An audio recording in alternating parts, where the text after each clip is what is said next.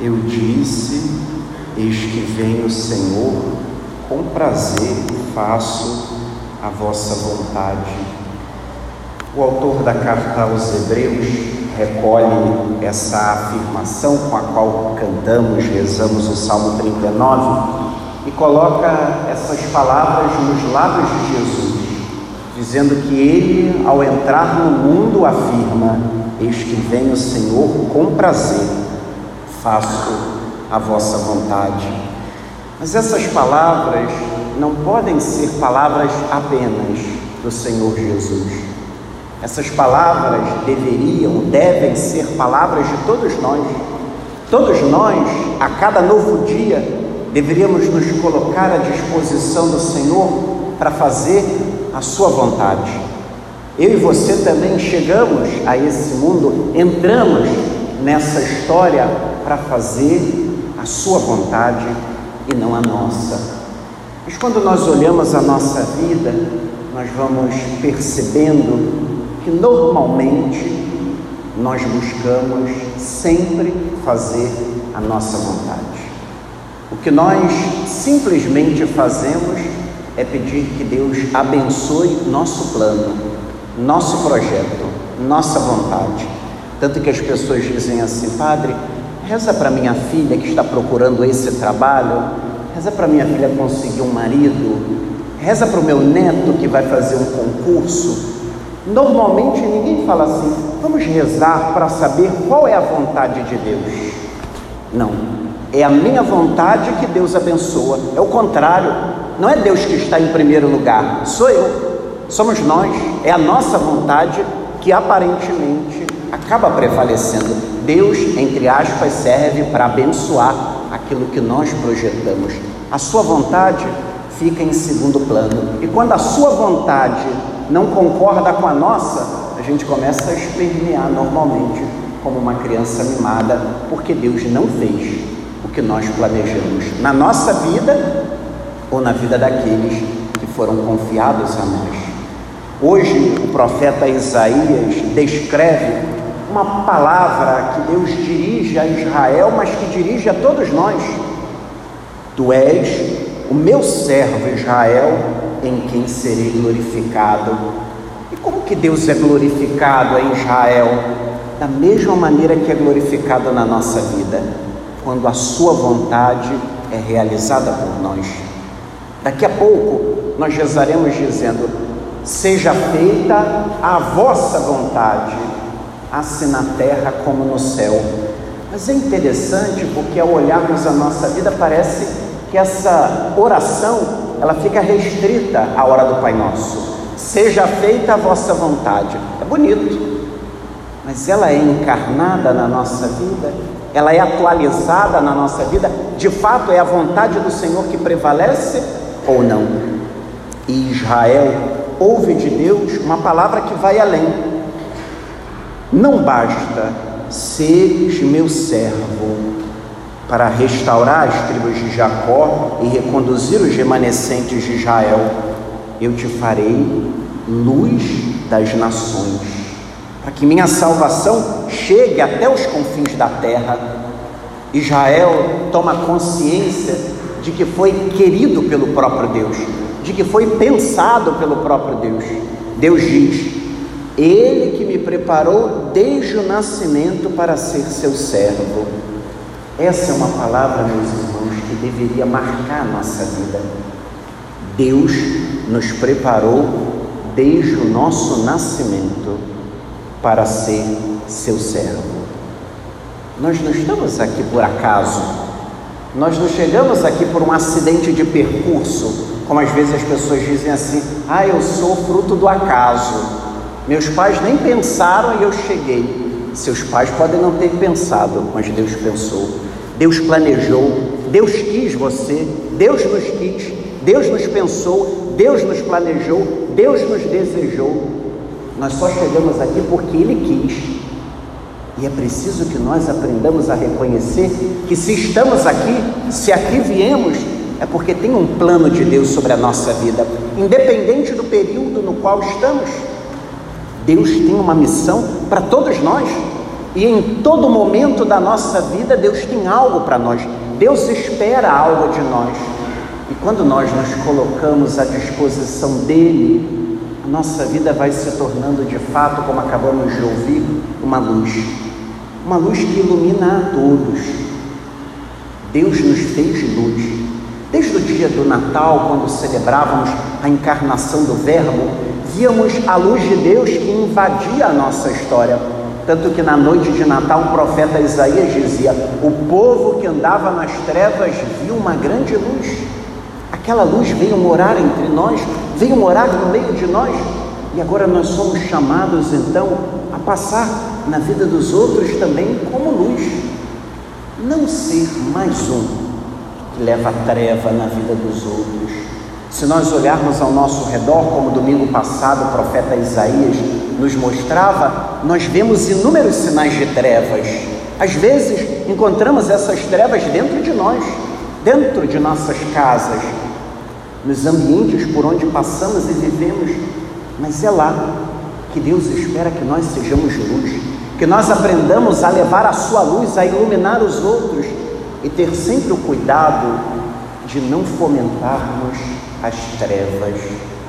Uma palavra maldita leva treva na vida do outro, leva treva para dentro da nossa casa. Não precisam fazer uma coisa absurda. Uma palavra que nós dizemos já traz treva para nós, para a nossa vida, para a vida da nossa família, para a vida da nossa comunidade, para a vida do nosso ambiente de trabalho. Nós somos chamados a acender luz na vida do outro e levar essa luz. O Papa Francisco tem uma palavra significativa quando veio ao Rio de Janeiro, dizia aos bispos do Brasil que nós cristãos precisamos entrar na noite escura dos nossos contemporâneos para acender a luz da fé. Essa é a nossa missão. Essa é a missão que Paulo tinha consciência que havia recebido do Senhor, quando diz: Paulo, chamado a ser apóstolo de Jesus Cristo por vontade de Deus. Essa é a nossa missão. Também nós fomos feitos, chamados, nos tornar apóstolos. E não há para nós hoje melhor exemplo do que o de São João Batista, que é mais uma vez apresentado a nós no Evangelho. Quando olhamos para trás e vemos o tempo do advento e depois o tempo do Natal, percebíamos João Batista o tempo inteiro entrando em cena. E hoje, mais uma vez, o Evangelho nos apresenta esse homem que reconheceu a vontade de Deus na sua vida. Como que nós podemos reconhecer essa vontade? Tem momentos que as pessoas acham que a vontade de Deus vai aparecer quando ela abre um caderninho, quando ela abre um livro. Deus está dizendo: hoje você vai fazer isso, isso, isso. Deus não é babá, não é verdade? Deus é Deus. E por isso precisamos aprender a escutar a Sua voz. Se nós não paramos para nos colocar em oração, em silêncio diante dEle, se não paramos para escutar a Sua palavra, dificilmente nós vamos encontrar a Sua vontade. Dificilmente nós vamos escutar a Sua voz, porque na verdade nós estamos no meio de tantas vozes, de tantas vontades, que nós nos perdemos. É necessário cultivar, como o próprio São João Batista, essa atitude de escuta perceber Deus que nos fala, nos fala através dos fatos, nos fala através das pessoas, nos fala dentro de nós. Estar atento a Deus que está nos falando.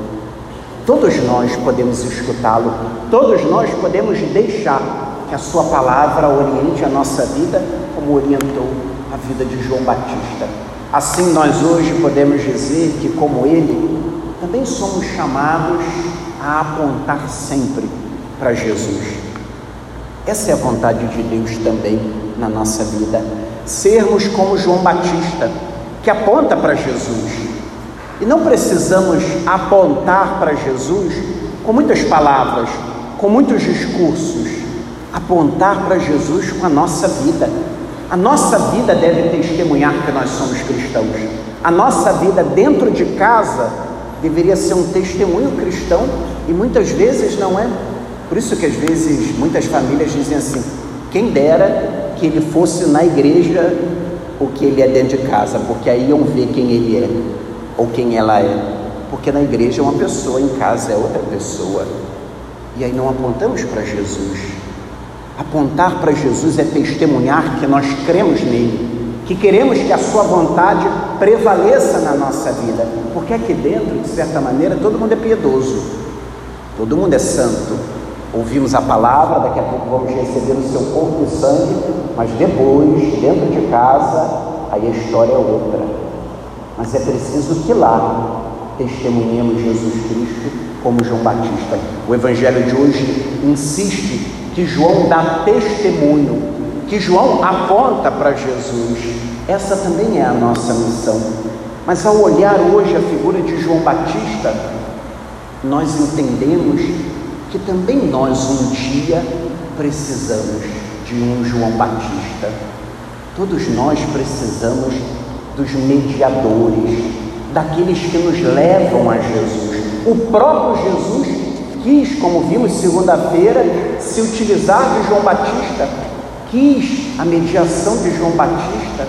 Nós também, meus irmãos, temos que aprender que a nossa relação com Deus passa também por mediadores, passa por pessoas concretas que são para nós como João Batista, que nos apontam para Jesus, que nos levam até Jesus. Temos que ter a humildade de reconhecer que precisamos uns dos outros para que juntos sigamos o Senhor. Que nós hoje tenhamos a coragem de ser João Batista, mas tenhamos também a humildade de aceitar aqueles que são João Batista na nossa vida, nos apontando sempre os caminhos do Senhor. E que nós não tenhamos medo de cumprir essa missão, porque muitas vezes precisamos ser uma voz que clama no deserto, dizendo: Preparai o caminho do Senhor. Quantas vezes é esse deserto que nós encontramos e é nesse deserto que anunciaremos o Senhor. Que a Virgem Maria, nossa mãe, nos ajude hoje e todos os dias da nossa vida a nos colocar disponíveis à vontade de Deus, como ela que ao escutar a missão que o anjo lhe concedia, dizia: Faça-se em mim segundo a tua palavra.